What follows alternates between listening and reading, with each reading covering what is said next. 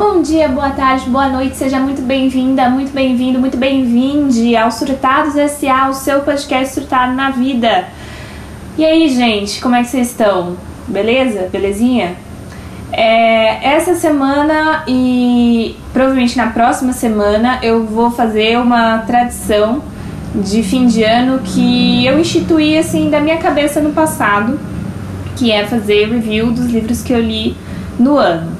Eu não sei se é interessante para algum de vocês, mas eu gosto de fazer, de pensar nos livros que eu li é, e no que eu aprendi ou não, e se eu gostei ou não.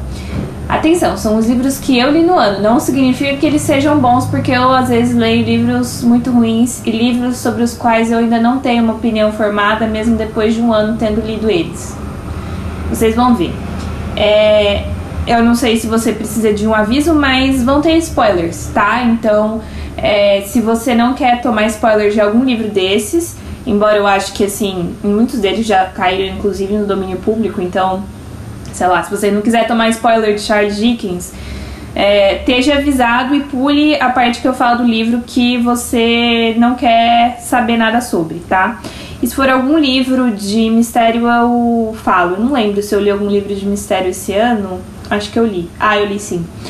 É, porque eu acho que a regra dos spoilers é assim: a gente vem de um país que tem instituições nacionais como Minha Novela e Tititi. Revista que vende no caixa do supermercado a dois reais, na época vendia, né? Não sei se vende mais é, que contava tudo o que ia acontecer na novela, inclusive o capítulo final da novela. Então, assim, e a gente lia isso. A minha avó sempre pedia para eu comprar quando eu era criança. A gente lia em voz alta e a gente assistia a novela mesmo assim para confirmar que aconteceu. Então, assim, eu não sei porque que agora a gente fica com esses dedos pra cima de spoiler. Mas enfim, essa é a minha opinião. Minha opinião também é que spoiler só é difícil só é inaceitável se for uma questão tipo livro da Agatha Christie quem matou, porque aí realmente eu acho que eu tenho um lance muito de querer descobrir quem matou antes do antes do final do livro. Alguns eu consegui, inclusive. Ha, jogando aqui um shade para vocês. Alguns eu consegui adivinhar. Mas enfim, é... nesse tipo de livro eu acho que faz sentido spoiler porque meio que estraga um pouco da experiência. Mas assim, não que seja totalmente estragado. Desculpa aí minha rua movimentada, sei lá. E, e, enfim, no resto eu não acho que seja grande coisa. Então eu vou dividir em dois podcasts porque eu acho que vai ficar muito. Porque esse ano eu li 23 livros. Que são dois livros a mais do que é, no ano passado que eu já achei que eu tinha lido muito mais do que eu já tinha lido assim anteriormente. Eu sempre gostei de ler, sempre foi um passatempo meu, mas na por causa da Covid eu realmente não tinha muito mais o que fazer da vida, então eu comecei a ler bastante. É, eu tô usando para esse para esse momento o Goodreads, que é um site da Amazon em que você, tipo uma rede social de livros, assim, que você registra os livros que você leu, aí você dá resenha, aí você procura resenha de outras pessoas sobre os livros. Enfim, não é meu preferido por razões de Amazon, mas é, é o que mais tem quantidade de livros. Porque, por exemplo, se você for no Storygraph, que eu acho que é um outro que o pessoal é, gringo usa bastante, eles não têm muitos livros em outras línguas, né, que não o inglês. Então fica difícil para mim é, para manter um registro dos livros que, que eu leio, porque tem muito livro que não tá lançado em versão em inglês, sabe? Então é, fica chato ter que inserir os livros manualmente. Então eu uso mais o Goodreads porque ele tem livros é, em várias línguas, inclusive, então é mais fácil de, de achar o livro que você está lendo, né? Um, os livros que eu leio são é, em vários idiomas, mas é, eu sempre vou tentar privilegiar a versão em português para questões se você quiser ler também, tá? E tem livros é, Tem livros que eu li em e-book, tem livros que eu peguei de graça, tem livros que eu li físico, comprei em sebo, enfim, aí eu posso falar. E como isso já tá dando, assim, muito tempo de introdução, eu vou cortar em dois episódios, então vou fazer é, 10 livros nesse episódio, mais 10 livros nos outros, no outro episódio, que vai na outra semana. E também falar do que eu tô lendo atualmente, que eu acho que são dicas interessantes para você. Então, se você quiser uma dica de livros, quiser começar o seu, seu regime de leitura de 2022, se quiser dar de presente de Natal para alguém, aqui vão algumas dicas ou não dicas, dependendo do caso. Eu tô te falando que tem livro que é ruim e que infelizmente estamos aí para falar e ser verdadeiro que algumas coisas a gente tem essa experiência, a gente não quer que os outros tenham essa experiência, basicamente. Então, é, por nenhuma ordem específica, literalmente nenhuma ordem específica, é, mas eu acho que eu acho que o Goodreads organiza por é, ordem que eu li, mas eu sempre chuto as datas das coisas que eu leio porque eu não tenho capacidade de registrar quando que eu começo a ler um novo livro, quando que eu termino. Mas basicamente é o livro. Ai, gente, eu não sei dizer esse livro. É, eu li o livro inteiro e eu não sei pronunciar o livro. Loenshodra Ringen, da Charlotte Loenshold. É, basicamente chama O Anel de Loenshoska, da Charlotte Loenshold. Eu acho que eu vou escrever isso na, na, na coisa, porque eu não sei. Porque é um livro sueco. Mas Ana, da onde você tirou esse raio desse livro? Porque é um livro sueco de 1925, veja bem. Da onde eu tirei esse livro? Quando eu falo assim que as minhas escolhas elas são aleatórias, é porque elas são aleatórias. E realmente assim, você não entenderia. O, o TikTok do book alternativo não entenderia a aleatoriedade das minhas escolhas. Basicamente, eu tava tentando fazer uma resolução de ano novo falando que eu leria mais mulheres e livros de outras culturas diferentes. Tipo, não leria é, livros americanos, é, americanos, americanos, é, brasileiros. Eu sempre leio livros brasileiros, né? E livros europeus, então eu tentei dar uma diversificada, aí eu joguei no Google, tipo, livros de mulheres é, escrito no começo do século XX, porque aí não precisaria gastar dinheiro, porque essa é uma grande questão, né? Se você lê bastante, você não quer gastar dinheiro com isso. Então eu queria pegar um livro que não tivesse no copyright, pra pegar o PDF de graça no projeto Gutenberg. E aí apareceu numa lista qualquer de melhores livros é, essa Charlotte School E essa Charlotte School na verdade, ela é muito interessante porque na verdade esse é o primeiro livro de uma trilogia. Então eu não sabia que era uma trilogia também, eu só fui ler. E basicamente é como eu posso definir? Eu li esse livro em francês, porque eu não sei sueco. Mas enfim, é a história de uns personagens de nomes é, indecifráveis, que eles moram num vilarejo e eles são vizinhos um, de um castelo. E o castelo tem um barão ou qualquer nobre assim, e ele tem o tal do anel de Lorenskoda. E basicamente ele ele morre, só que ele lança uma maldição sobre esse anel, sobre os descendentes desse anel, que quem pegar esse anel vai ter vários infortuitos. E aí é a história de esse anel passando de pessoa a pessoa e as pessoas acabam morrendo, e aí ele deixa o castelo mal assombrado, porque o, o fantasma do Lorde lá do castelo é que persegue as pessoas que têm o anel e que faz toda a maldição. E é a história através das gerações desse vilarejo, das pessoas que, por um azar, acabam é, entrando em contato com o anel. Lembra um pouco Senhor dos Anéis, misturado com alguma fábula celta. Eu acho que é assim que eu poderia definir, assim. Talvez, inclusive, depois eu pensando agora alto, talvez o Tolkien tenha se inspirado, porque o Tolkien é da década de 50, né? E essa mulher, essa mulher ganhou o Prêmio Nobel de Literatura, se eu não me engano. Então ela é tipo ela era conhecida. E mas tem um ar muito assim de história tradicional, sabe, de fábula. Não fábula, uma fábula macabra, uma coisa assim meio folclórica, não sei se explicar. Tem um ar meio de ingenuidade folclórica, de ah, casa mal assombrada, o anel e não sei o que. É, se você gostar de uma coisa bem diferentona, eu acho que esse é assim, o livro mais diferentão que eu tenho para te indicar. E ele é legal. É, mas é bem assim, ao mesmo tempo ele não é diferentão, porque ele é tipo uma fábula característica de conto de fadas, de estilo é, popular. Ai, desculpa.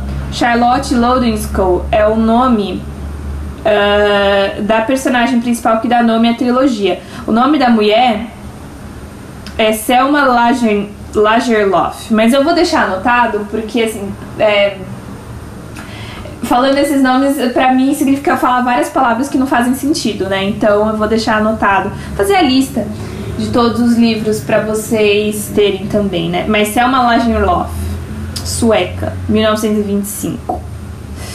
Ah, bom, saindo um pouco dessa coisa, aí nós vamos para uma outra parte do mundo que é a antiga Tchecoslováquia, basicamente. Um, a antiga Tchecoslováquia é por meio do Milan Kundera. Eu não sei se eu estou falando certo o nome dele, porque é como eu disse, ele é tchecoslováquio, mas ele nos anos 70, se eu não me engano, imigrou para a França. Muitos dos livros dele são escritos em francês. Eu não sei se a Sustentável é, Leveza do Ser foi em francês, eu li a versão em inglês. É, mas basicamente é um dos livros mais famosos dele.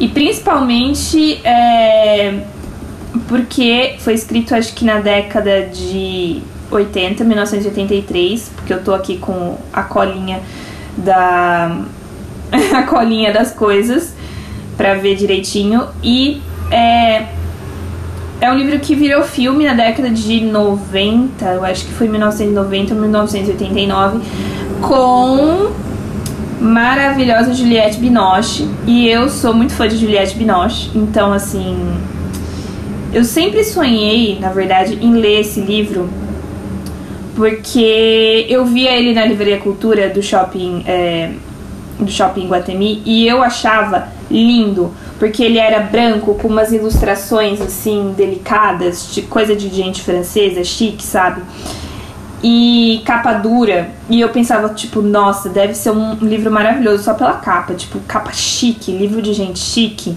então eu sempre quis ler o livro. E depois que eu li, eu fiquei meio assim. É. É um livro que definitivamente ele existe. E eu não sei definir assim. Quer dizer, eu digo que eu gostei, mas um, posso dizer com tranquilidade que eu gostei desse livro, tipo, é maravilhoso? Não basicamente não posso dizer com tranquilidade que ele é maravilhoso. Mas vamos lá, é, sobre o que, que trata, basicamente. É... O plot não é importante. Eu vou começar assim, o plot não é importante, mas trata de basicamente quatro personagens principal, cinco se você contar o careninho, o cachorro, que é o melhor personagem, é, que é o Thomas, o personagem principal principal da história, é, suas duas mulheres, a a Sabina e a. Ai, qual que é o outro nome? Teresa. E o amante da Sabina, o Franz, que é meio terciário no rolê. É, basicamente, não tem muita ligação com a realidade, o modo como esses personagens agem, tá? Então, tipo, é, Thomas é um cara que tá vivendo em Praga nos anos é, 70, eu acho que 70, não, 68, 68. E aí brota na casa dele, ele tinha uma mulher e filhos, ele abandona a mulher e filhos, tal, brota na casa dele Teresa, e aí Teresa fica com febre e basicamente se instala na casa dele passa a viver com ele, porque ele tem que cuidar de Teresa e os dois começam a ter um relacionamento infatuoso, assim, meio doentio. Só que Thomas, ele é o tipo de pessoa que é cafajeste, por natureza. E aí ele tem várias amantes, e uma delas é Sabina, que é a Juliette Binoche, se eu não me engano. Ou será que não? Não, não é a Juliette Binoche. Juliette Binoche é a, a outra lá. Bom, enfim. Mas também, Sabina é o tipo da mulher que eu gostaria de conhecer, assim, porque ela é uma artista bem dessas livres e ela também é de Praga e no final ela acaba mudando para os Estados Unidos porque ela não se identifica com a rigidez e as coisas tudo de Praga. E eles mudam pra. Basicamente, ela muda primeiro para Paris e Teresa e Thomas mudam para Paris em sequência é, pelo golpe ditatorial que acontece na antiga Tchecoslováquia, é, que é tomada pela União Soviética, né? E aí é, tem uma parte bem interessante que é um personagem é, fotógrafa, a, a Teresa, e aí ela sai nas ruas no dia que dá o golpe e ela fotografa e aí ela mostra, tipo, pro mundo é, como é que se deu, porque o mundo está em choque porque se deu o golpe lá. E eu achei muito interessante. E aí o Franz, ele é o amante da Sabina, basicamente, um, que é um professor universitário, ele não quer largar a vida dele, porque ele é muito arraigado, muito rígido e tudo mais. E a Sabrina é muito livre. Um, e aí o Thomas e a Teresa eles mudam para Paris e a Teresa é, adquire esse cachorro Karenin. E a Teresa não se encontra em Paris e ela volta é, para e ela volta para para República Tcheca pouco tempo depois e aí Thomas meio que segue ela e eles vão morar num sítio afastado do mundo, de tudo e de todos, e eles morrem no acidente de carro. Basicamente, eu acho que essa é a história. Ai, desculpa, contei a história inteira. Mas enfim, não é, a história não é relevante.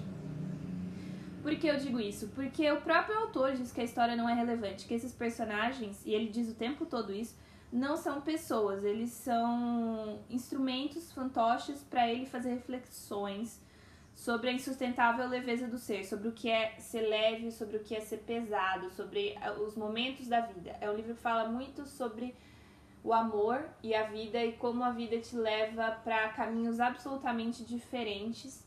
E tem muita essa oposição entre aquilo que é a sensação do que é pesado da instituição, do, de tudo, e a sensação do que é leve, do que é bom. E como o amor pode ser pesado e ao mesmo tempo ele pode ser leve como as relações são pesadas e leves ao mesmo tempo, e como a gente está. A impressão que eu tenho desse livro é que eu acho que é o que ele tenta passar no final, é essa sensação indistinta de que a gente está sempre buscando alguma coisa intangível que a gente não sabe o que é. Então, a sustentável leveza do ser, para mim, é muito mais sobre sensação, sobre tentar provocar essa intangibilidade, essa nossa busca por alguma coisa que ainda não que a gente ainda não sabe o que é. E ao mesmo tempo, uh, como o tempo não é linear, porque ele vai e volta para os mesmos eventos várias vezes, e ele mostra o mesmo evento sob o ponto de vista de diferentes personagens. E tem muito sexo, tá? Se você é uma pessoa que tem problema com sexo, eu não recomendo, porque tem muitas cenas explícitas, tem a cena do chapéu coco, que é icônica, inclusive, e que tá na capa, né? A capa do livro é o chapéu coco. Então, fique atento, esteja avisado, né? Mas eu acho assim, a sexualidade também faz parte do, da ideia do. Também faz parte da discussão da sexualidade e a sua expressão e a sua necessidade faz parte da ideia do Milan Kundera, que também tenta fazer um comentário social sobre a revolução ou revolta, eu não sei. Enfim, sobre o golpe que aconteceu em 68 na, em Praga, na Tchecoslováquia. É, vou te confessar que eu não estudei a fundo é, essa questão aí desse golpe, de tudo que aconteceu, mas dá para ter uma noção mais ou menos de como ficou a vida das pessoas é, no país.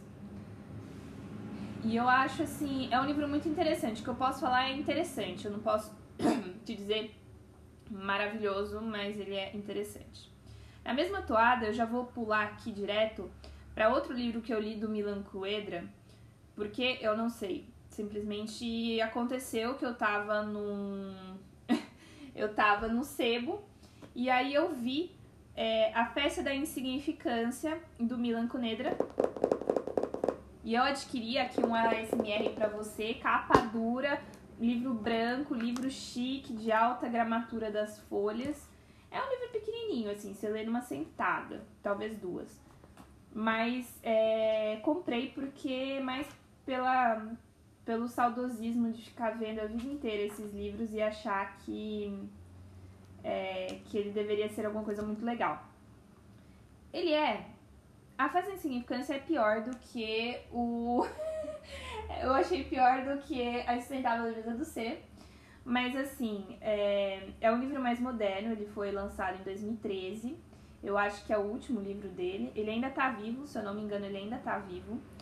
Mas depois de uma parada, de um break de 14 anos, ele continua escrevendo, lançou esse livro.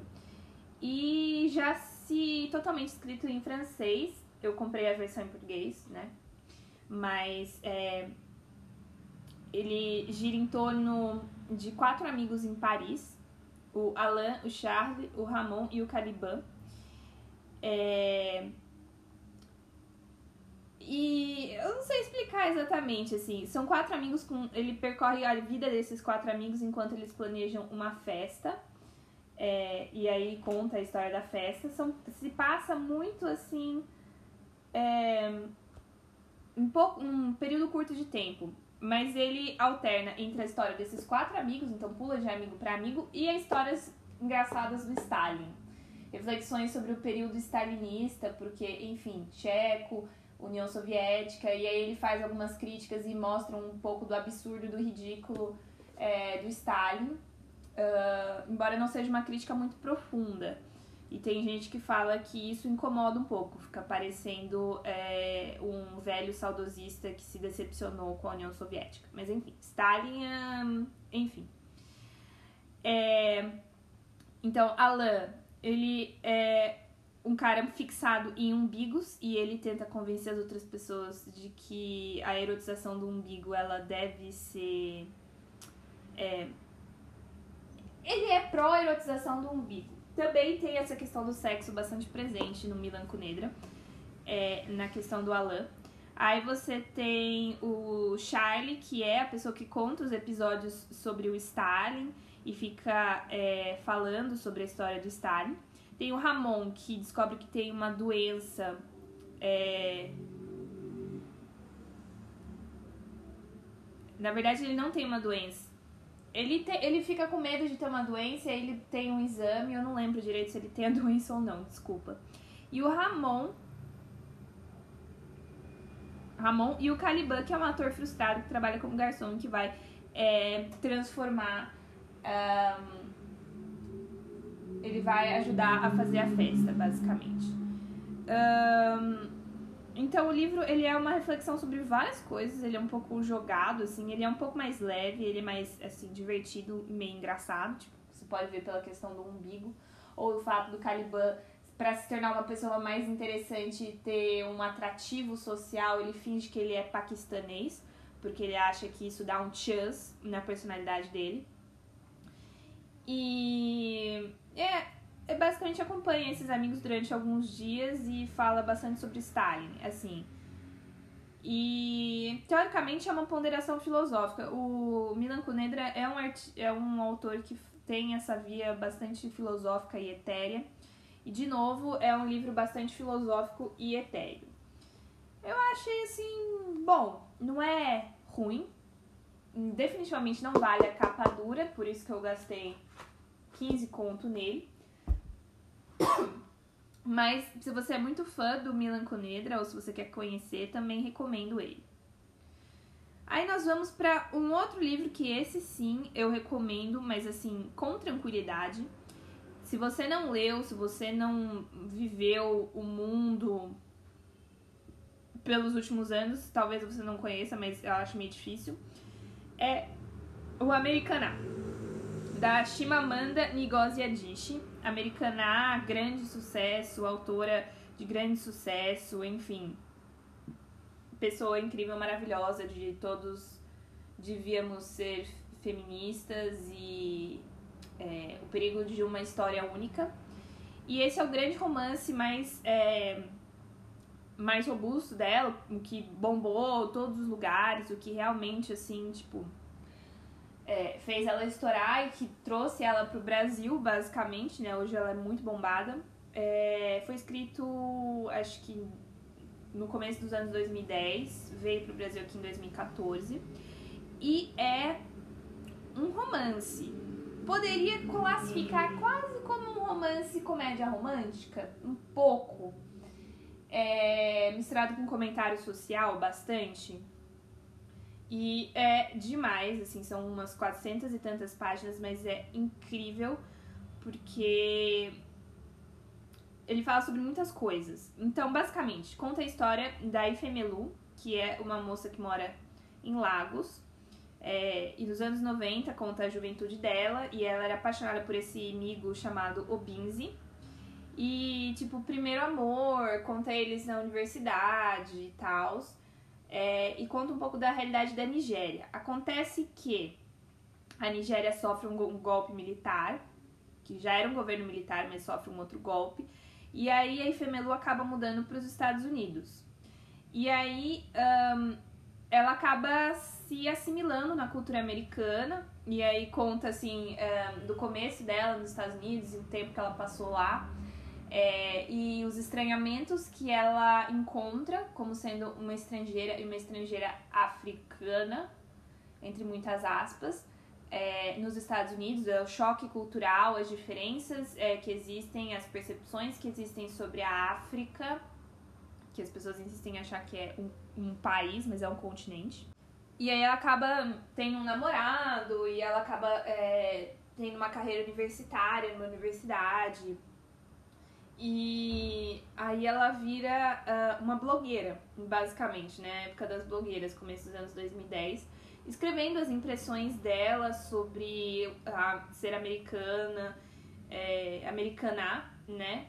Um, e aí passa o tempo, passa eu acho que cerca de 15 anos, e ela decide que ela vai voltar pra Nigéria. E basicamente ela volta pra Nigéria e tudo mudou e ela descobre que ela é muito nigeriana para ser americana, mas quando ela volta pra Nigéria, ela é muito americana para ser nigeriana. Ela vê que ela foi um pouco aculturada e é esse choque de perceber que ela é, traz muito da América, que ela é muito americana, sabe? É, de encontrar o país uh, 15 anos depois, mudado e tudo mais, e é, o Binzi também mudado, ele vai por um caminho, digamos assim, moralmente dúbio, de, e ele vira milionário e tem uma esposa e tudo mais, e a história de amor dele se reencontrando é, durante todos esses anos. Mas é mais interessante que a história de amor, claro, história de amor, beleza. São os comentários que ela faz sobre uh, cultura, sobre o país dela, a Nigéria, sobre os Estados Unidos é, sobre o racismo, sobre é, o cabelo, é uma questão muito é, muito presente, né? Porque é muito importante né? o cabelo para a mulher e para a mulher negra, o cabelo ele tem uma simbologia muito é, grande, é um apego. Uh, ela debate muito a questão da desigualdade racial, desigualdade de gênero, é, é, é, tipo, entre aspas, uma crítica social foda, mas realmente é foda. E é um livro, assim, gostoso, não é um livro pesado. É um livro que você vai lendo, vai lendo, vai lendo, quando você vê já acabou. E aí você quer mais, porque é maravilhoso. Então, super recomendo, se você ainda não leu, leia Americaná, que é maravilhoso. Um, depois nós temos na nossa lista Nemesis, do Philip Roth. Bom. É, Nemesis, do Philip Roth, vou, vou só falar que eu peguei esse livro é, da Biblioteca São Paulo, do aplicativo deles, eu li é, via aplicativo. E eu peguei pelo título, assim, tipo, ah, Philip Roth, nunca li nada do Philip Roth, vou ler alguma coisa do Philip Roth. E assim. É, foi uma péssima escolha. Eu posso dizer que foi uma péssima escolha, basicamente porque é, é sobre uma epidemia. E a gente estava no começo de 2021 com a epidemia, com a pandemia assim bombando e eu tive que ter muito estômago para terminar de ler esse livro. Ele basicamente conta a história de um cara que uh, não lembro o nome dele, mas que ele é professor de educação física e ele toma conta de, um parquinho lá com as crianças, então meio que eu não entendi direito assim mas meio que associado à escola, mas é uma escola de verão que ele ensina as crianças a praticar esportes e tudo mais. E aí esse cara é no interior de Nova Jersey e tal, um bairro um pouco mais afastado, um pouco mais carente. E aí ele tá cuidando no primeiro verão dele nesse trabalho das crianças e desenvolve laços de amizade com as crianças. E aí aparece os primeiros casos de polio, poliomielite.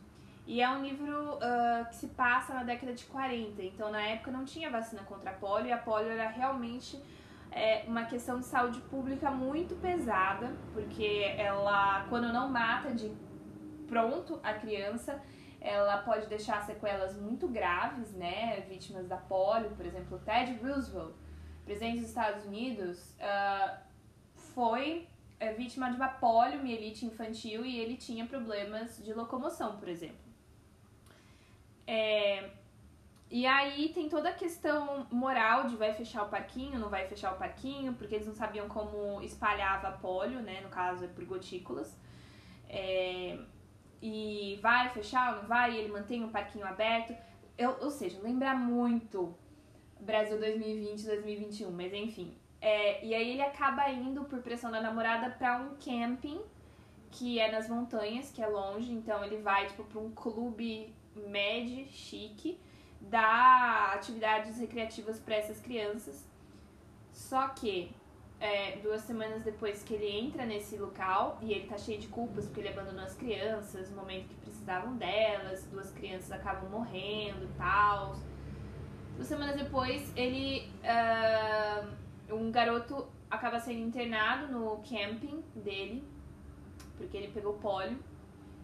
E aí o cara se massacra, assim, meu Deus do céu, pegou pólio. E aí descobre que ele tem pólio. E aí, grande spoiler, é, ele fica vários meses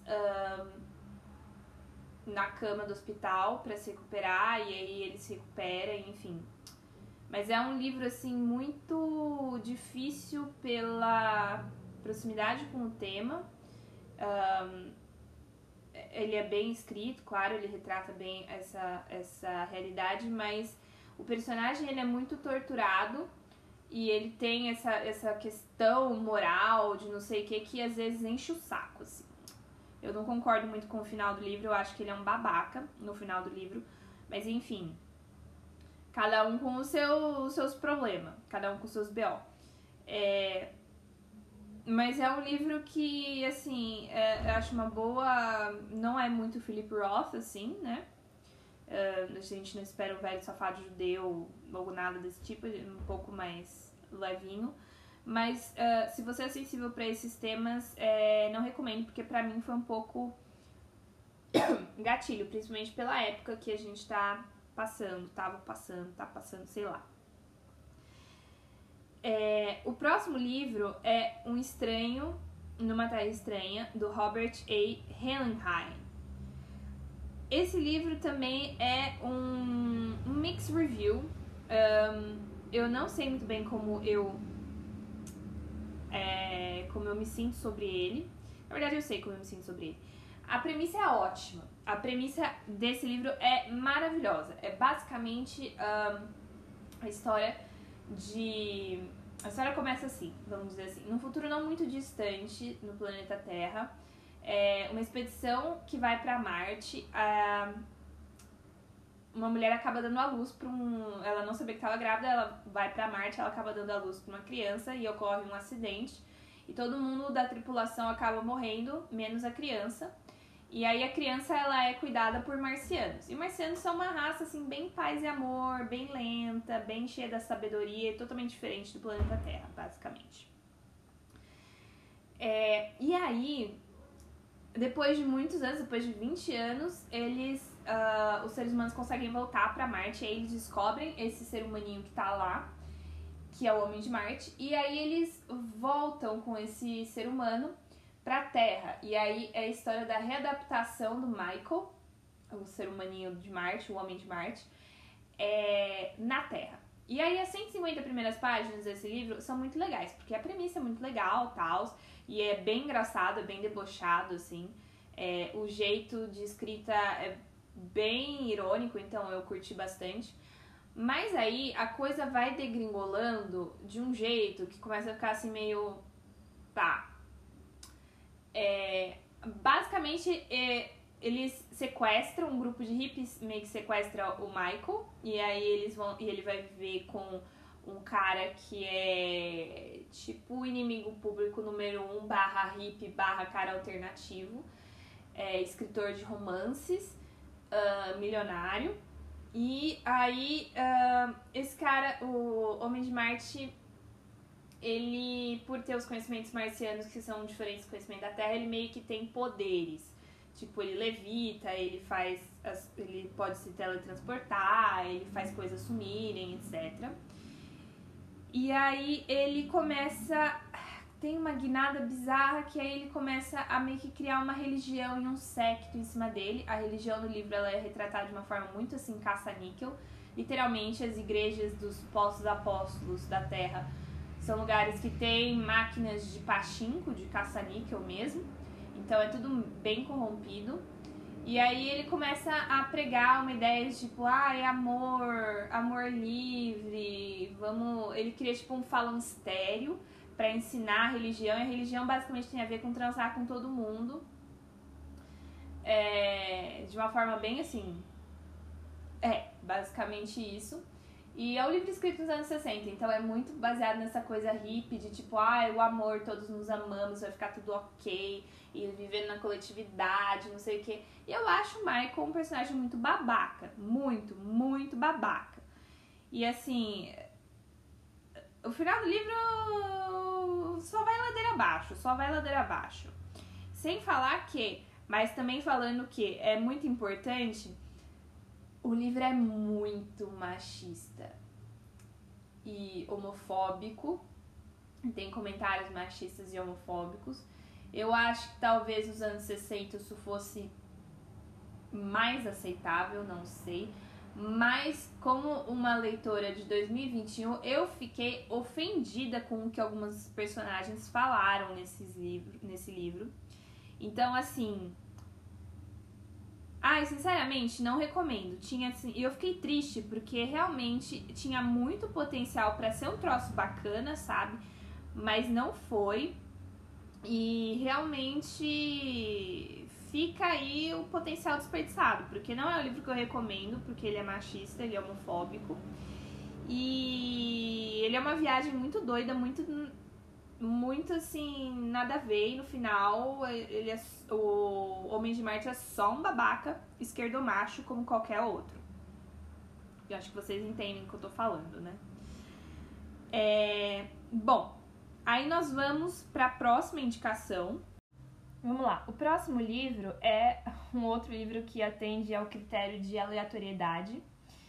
Le Monsieur Parapluie, uh, que é do Jules, eu acho que o nome dele é Jules, não sei. Moano. Uh, esse livro, ele quase não existe. eu acho que é isso que a gente pode falar sobre esse livro. Porque eu, na verdade, não lembro como eu cheguei nele. Eu acho que foi alguma coisa do tipo: eu joguei livros em francês no projeto Gutenberg e ele apareceu como um dos primeiros livros. Um, porque, assim, eu fui pesquisar depois, posteriormente, que, do livro e não tem quase nada escrito sobre esse livro. Basicamente, ninguém fala sobre ele, então se você quer uma recomendação obscura, O Senhor com Guarda-Chuva, Le Monsieur Parapluie, é realmente um livro bastante obscuro. Que é uma pena, porque eu realmente gostei dele, assim. é, ele foi escrito em 1892 por esses Jules aí. E ele é uma comédia sobre esse senhor parapluie, né, o guarda-chuva, é, que é um dandy é, meio... Eu acho que eu posso comparar ele à figura mais ou menos do malandro, da mesma época, assim, porque ele... Ele é um galanteador, ele é um, um cara mulherengo, e aí ele se apaixona por uma dama que tem todo um, um, um rolezinho, assim, de, de dama de casa, bela e catada do lar. E aí é, ele tava com o guarda-chuva esperando uma chuva passar e ele encontra um colega, que eu não lembro o nome dele, era Batata. Era um, um nome, assim, de comida. E ele se apaixona, e esse colega aí vê uma menina descendo a escada do prédio que eles estavam esperando a chuva passar.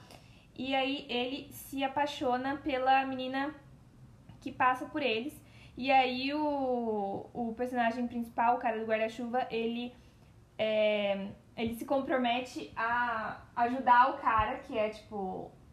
É tipo hit, conselheiro amoroso, parando pra pensar bem é, a ficar com a família Chuchu, Quindim, eu não lembro o nome da família, mas é um nome bem assim.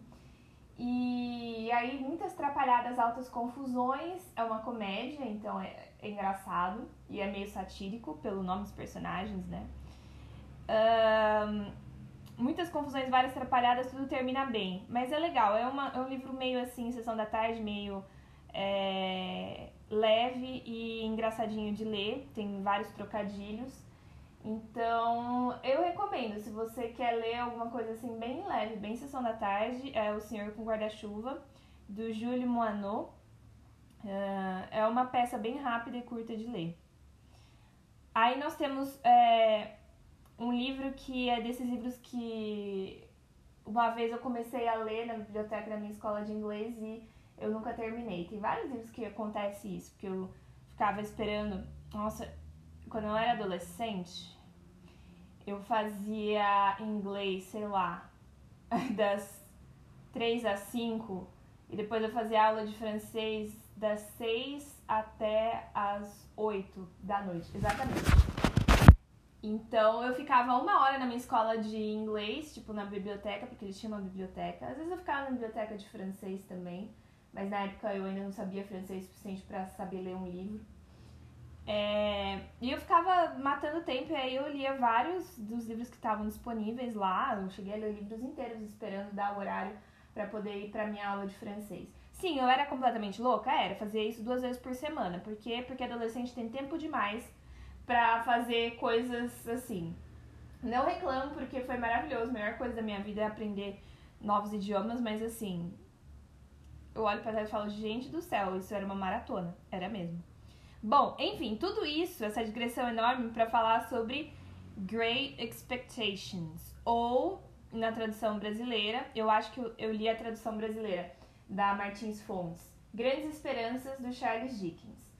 É, é um clássico, basicamente. Alguns falam que é o clássico mais clássico do Charles Dickens. É, embora meu preferido sempre seja o Pickwick Papers, né, os o, o Sr. Pickwick, mas um, Great Expectations, Grandes Esperanças é muito conhecido, acho que até um pouquinho mais do que o Oliver Twist, embora muita gente lembre do Charles Dickens pelo Oliver Twist. Uh, e conta. É, eu vou te falar que ele tem tons de comédia, ele tem tons de drama, ele é aquelas novelas de folhetim, então ele realmente tem muitos ganchos e muitas viradas, então é legal de ler, é bem legal de ler. É, ele conta a história de Pip. Pip é um moleque assim, órfão, criado pela irmã, e ele tem medo da própria sombra, basicamente. E ele é pobre e tudo mais. Um dia ele. A coisa mais emocionante que aconteceu com ele foi um dia ele deu uma. ele encontrou na floresta um prisioneiro é, de uma prisão que, que era perto desse pântano que era a casa dele.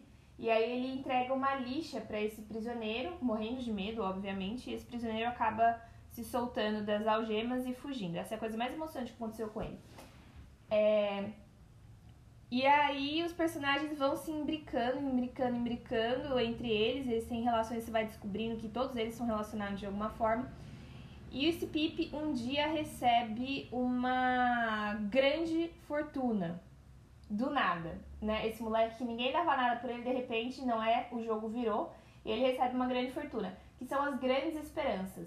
E aí é, as pessoas começam a olhar ele de uma forma totalmente diferente, aí ele vai para Londres, e aí ele vai se tornar um cavalheiro, porque ele tem grandes esperanças. É, a grande, o grande rolê é que o Pipe, por ganhar esse dinheiro do nada e ninguém sabe quem é o benfeitor dele, ele vira o cara com as grandes esperanças, o cara que o povo joga todas as expectativas da vida do vilarejo inteiro em cima dele para que ele se torne um cavalheiro, um gentleman, um cara. O cavalheiro é uma definição um pouco. É, um pouco indefinida, né? Um pouco solta de uma pessoa educada que fala pomposo. Eu posso definir assim essa ideia de ser um cavalheiro. E aí é ele lidando com essas expectativas, tentando descobrir quem é o benfeitor dele e tudo mais. E tem um personagem que é um dos personagens mais, é, mais conhecidos da literatura do Dickens, que é a véia do bolo. Miss Havisham. Miss Havisham, ela é a véia do bolo. Quem é essa véia do bolo? Basicamente, isso acho que nem é um spoiler, é uma véia rica, milionária, avarenta, um, que acabou comprando o Pippin para fazer companhia para ela. E ela, o grande rolê da vida dela é que ela foi deixada no altar pelo noivo que se é, revelou um golpista, né? Então ela era loucamente apaixonada e aí ela, no dia do casamento, tava toda vestida com o vestido de noivo, tava, tipo, toda a festa pronta, e o noivo não apareceu, ela foi deixada. E aí ela nunca mais se recuperou. É, parece que até o relógio da casa dela parou de dar as badaladas, parou na data em que ela foi deixada. E aí ela meio que não evoluiu, mas não evoluiu meio que muito literalmente, assim, porque ela ficou os próximos 60 anos usando o mesmo vestido e a mesa da festa de casamento tá posta e o bolo tá posto por muitos e muitos anos, então tá tudo podre. E ela vive trancada nessa casa, justamente toda velha, carcomida, com o vestido de noiva cheio de traça. E ela não deixa ninguém mexer nisso. Então é uma figura bem fantasmagórica, bem esquisitona, de uma velha de vestido de noiva, num quarto cheio de comida podre. É pedindo a companhia de um moleque. é isso que eu posso falar sobre, é, sobre a novela. Mas assim, icônica. Muito icônica. Charles Dickens é um livro maravilhoso. Aí nós vamos para um outro livro que também é um clássico, que eu admito que eu achei que eu tava um pouco velha para não ter lido esse livro. Eu acho que quem lê esse livro em geral tem entre 15 e 17 anos, né? Naquela época em que você está descobrindo o socialismo e outras ideologias políticas e você se torna um revolucionáriozinho sem causa. 1984, de George Orwell. Bom, eu acho que se você sobreviveu no planeta Terra até hoje, chegou em 2021 e não sabe o que é 1984, você viveu embaixo de uma pedra, né, meu filho? Porque as, as relações que as pessoas fazem com 1984 e o período atual são, assim, gritantes. Embora eu acho que pareça um pouco mais com o Admirável Mundo Novo, mas aí é uma outra história e eu acho que eu falei dele no ano passado, porque eu li ano passado também. É, bom, resumidamente, ele, é, ele foi publicado em 1948, é uma inversão e é a visão do George Orwell do que seria o futuro, um futuro totalitário, burocrático, é, sempre em guerra, em que as pessoas elas são é, elas são dominadas por um único partido e o partido do Big Brother e eles é, governam as pessoas pelo medo, é, sempre controlando o pensamento das pessoas. Eles criam é, uma língua específica, novilíngua, em que. Não, calma, eu tô confundindo isso. Ai meu Deus. Eles criam ou não criam a língua? Agora eu tô confundindo com Admirar Mundo Novo. É... Enfim, eles. É... Eu acho. Não, eles não criam uma língua nova. Ai, não sei. Enfim, ele é, um, é um, uma visão de como seriam esses sistemas totalitários que ele viu na Segunda Guerra Mundial, projetados no futuro, e o futuro é bem pior. E aí a história desse fulano, que eu não sei o nome, que no filme da década de 80 é o John Hunt. Inclusive o filme é muito bom, recomendo. É, e esse fulano, ele descobre, tudo é vigiado e tudo. É, e as pessoas têm vários delatores, inclusive crianças são delatores, né? Se a pessoa ela tá indo contra o partido. Então, ele descobre uma, um pequeno lugar na sala dele que a câmera da televisão não pega. Então, ele começa a escrever e a pensar por si mesmo. E aí ele se junta ao movimento revolucionário, conhece uma menina, porque sempre tem uma menina que é, também é contra o partido, enfim. E aí é muito triste, e eu não vou falar o final, assim. Mas é aquela coisa, né? É, é uma reflexão sobre o passado jogando-se para o futuro. E muitas coisas eu acho que podem ser aplicadas, outras coisas eu acho que, assim, falar de 1984 é, num contexto atual é, eu não acho que é a melhor metáfora que a gente pode fazer, né? Eu acho que talvez, assim, na época da MTV fizesse mais sentido, mas hoje em dia eu acho que o controle ele não precisa ser tão ostensivo quanto em 1984, nesse sentido. Eu acho que a gente tem outras formas muito mais horríveis de controle do que esse controle ostensivo. É, e é muito triste e é muito assim bad vibes mesmo. Porque você vai avançando, assim, você vai perdendo a esperança na humanidade, basicamente. E o final é pior ainda.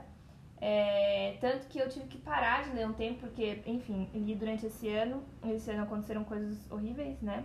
Basicamente. Vivemos tempos muito difíceis, então eu tive que parar, dar uma respirada. Dar um tempo no livro e eu terminei, assim, meio na força do ódio, literalmente para falar que eu li o livro. É, ele é muito bom, ele causa muitas reflexões. Um,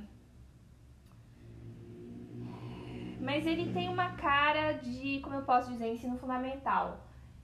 E porque ele é lido em muitos ensinos fundamentais, eu acho que faz muito sentido, assim, porque ele é simples e ele às vezes tem uma. Ele não é propriamente didático, mas ele tem um teor um pouco educacional e explícito e ostensivo, assim como o partido lá, o Big Brother, ele é ostensivo, é... o livro também ele é bastante ostensivo no que ele está querendo dizer. E ele tem uma parte lá que descreve, são páginas e páginas falando tal do livro revolucionário, um, da filosofia revolucionária e tal, que eu achei um pouco assim desnecessária, porque foi muito explicar o que já estava sendo explicado, mas enfim, é um clássico. Eu acho que se você tem entre. Vamos lá, entre 13 e 17 anos, você tem que ler esse livro. Se você tem mais de 17 anos, eu acho que seria bom você ler, mas tipo, não vai causar o mesmo impacto que causaria numa mente um pouco mais impressionável, um pouco menos vivida. Não que eu tenha vivido muito, mas assim. A gente lê outras coisas e essa e esse livro ele é impactante, ele é bad vibes, mas ele já é ele já inspirou muita coisa, inclusive o comercial da Apple de 1984. O que foi aquilo, Steve Jobs? O que foi aquele rolê? Mas enfim, é, ele inspirou muitas outras coisas que vieram a partir dele. Então ele é uma referência um pouco batida, você tem que conhecer por uma questão de ser uma referência batida que todo mundo bate nele. e justamente para falar com propriedade sobre o assunto, que é uma coisa que eu acho que falta no mundo atual, a gente falar sobre propriedade, mesmo que for para falar mal, fala com propriedade tendo lido as coisas, sabe? Acho que é o mínimo.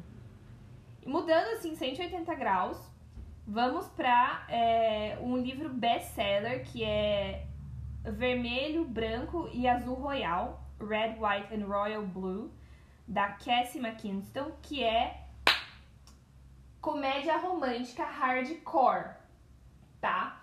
A premissa é ótima. É o filho da, prime... do... da presidente dos Estados Unidos se apaixona pelo príncipe da Inglaterra. Então, assim, tem todos os elementos de uma comédia romântica, de que ele, primeiros eles se odeiam mortalmente, são inimigos, e aí eles se apaixonam, e aí eles têm que lidar com todo o choque, o, o trauma, e é é, de, de toda a situação, né, deles serem uh, o príncipe da Inglaterra e o filho do presidente dos Estados Unidos, enfim. É, e é super, assim, liberal, democrata, americano. É, a Casey McKinston, eu acho, eu tenho quase certeza, é, ela é americana. Então, assim, é muito democrata americano, no sentido de que é muito, ai, progressista, liberal, não sei o que, é bem é bem legal porque são poucos os, os produtos de mídia que eu consumi que mostram relacionamentos LGBT pouco problemáticos. Tipo assim, em termos, né? Assim, do tipo. É, o o, o é, Alex, que é o filho americano, conta pra mãe é, que ele tá apaixonado pelo, pelo príncipe lá. Isso é meio ridículo.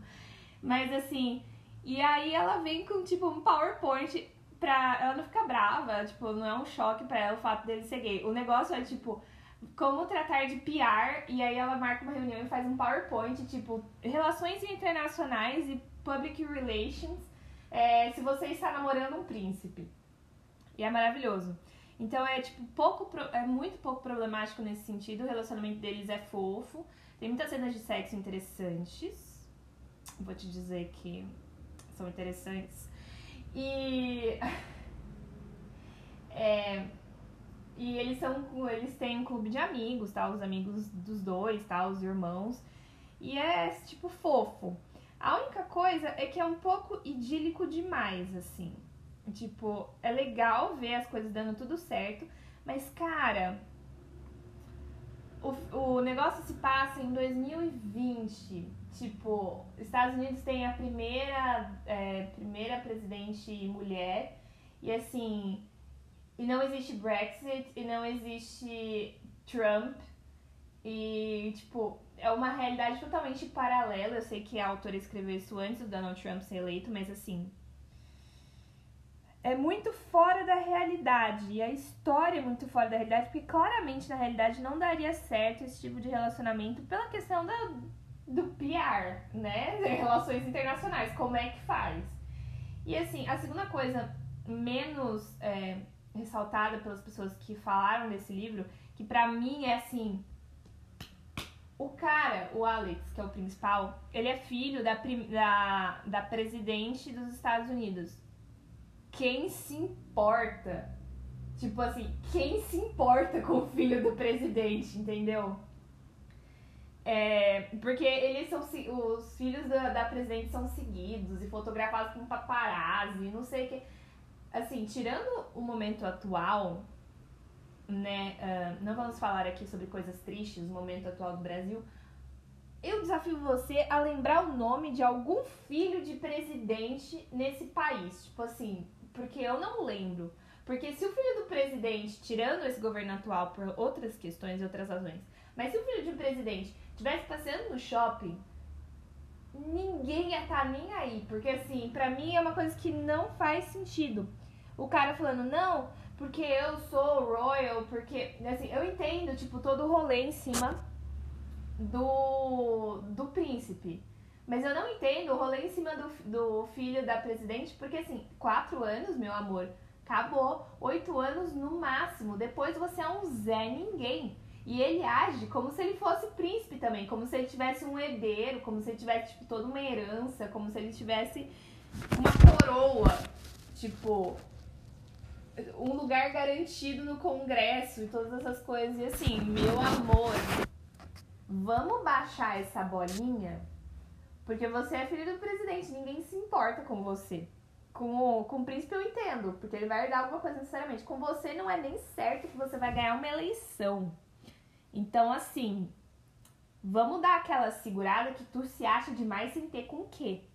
Quer dar de bocadura, mas não tem bala na agulha, sabe?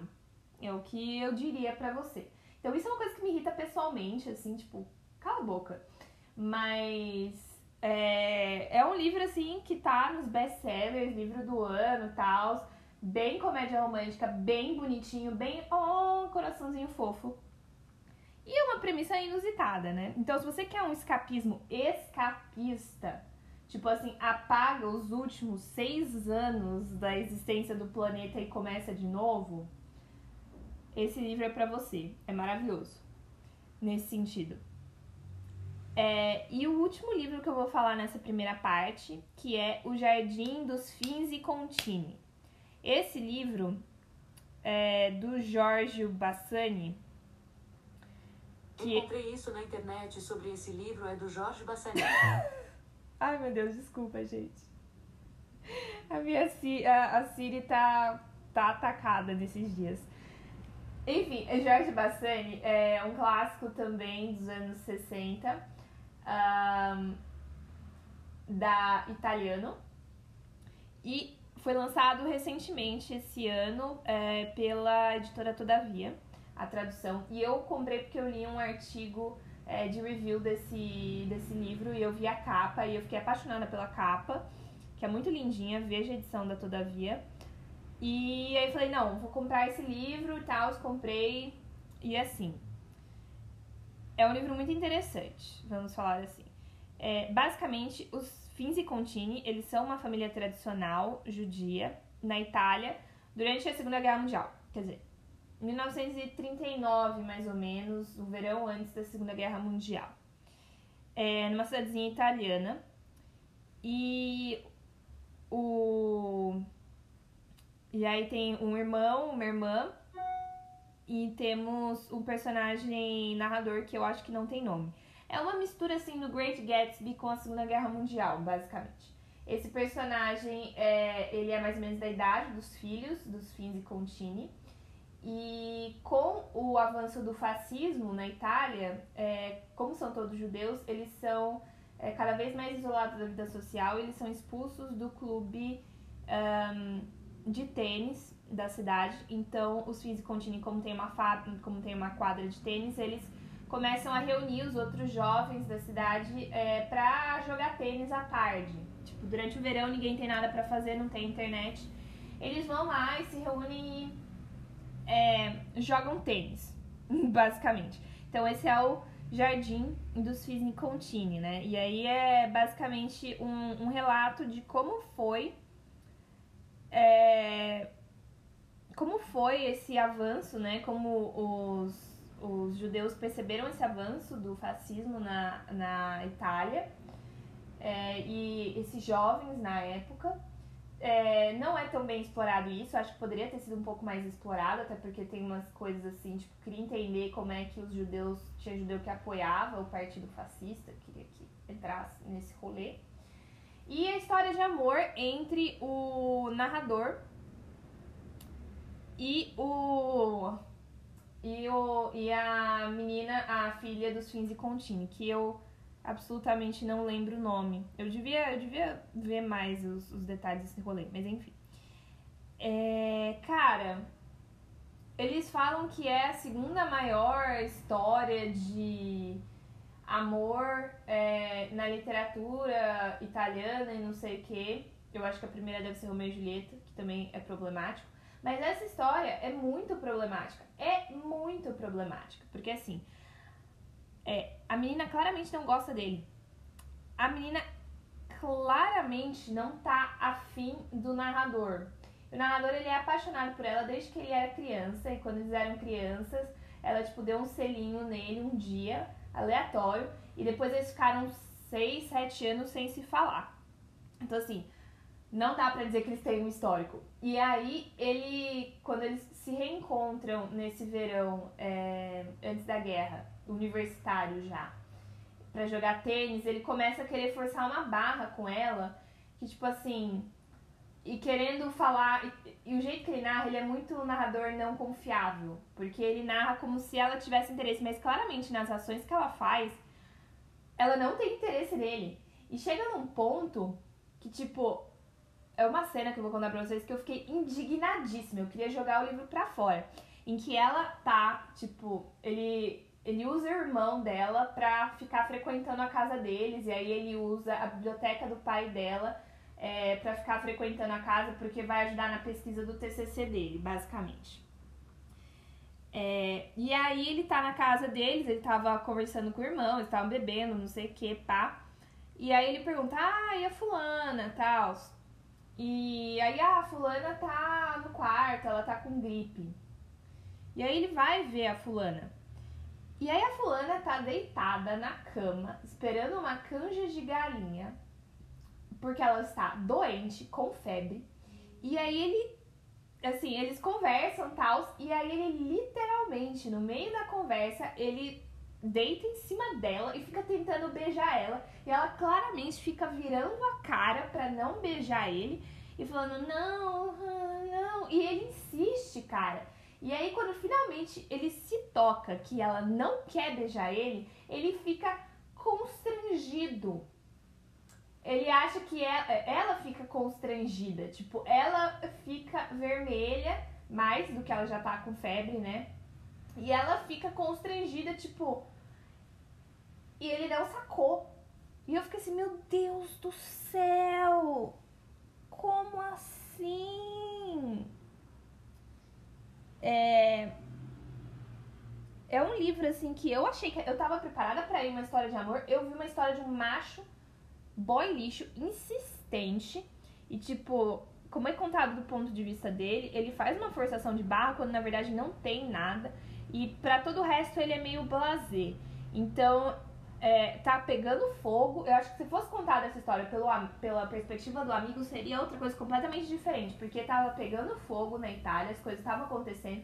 Ele tava alheio a tudo e todos, né? E, um, e ao mesmo tempo, a única coisa que ele se importava era com a menina que não gostava dele. E ele inventou toda uma história de amor e todo um relacionamento que não existia. Então, assim. Gente. Tem vibes tem vibes de anos 30, de chique, de Itália, de pá, mas a história mesmo, ela ela é, ela podia ser melhor aproveitada. Eu achei, assim, eu tô lendo aqui uma crítica da Cínzia Dubois, que é a menina da ela tem um canal no YouTube que chama Lady in the Library, que eu assisto, inclusive recomendo. É, e ela simplesmente falou assim: ah, é muito desapontador esse, esse, esse livro e muito blend, né? Que é bem sem sal. É um livro tipo sorvete de creme. E tinha muito potencial para ser um livro tenso e emocionante, né? Porque, enfim, tudo que estava acontecendo, mas ele é meio. não muito. não entregou como o Gatsby entrega. Eu acho que é, é isso que eu posso dizer para vocês. Mas é um livro interessante. Eu dou uma nota assim. 7. Porque ele promete muito e entrega menos do que ele promete. E é, vou ficando por aqui. A próxima semana eu vou terminar a minha lista. E vocês, por favor, me digam o que vocês acharam. Se vocês estão é, interessados em algum livro desse. Se não estão interessados, eu não sei se eu indiquei muitos livros interessantes, acho que sim, né? E bora lá, vamos terminar 2021 da melhor forma possível, gente. Força que tá acabando.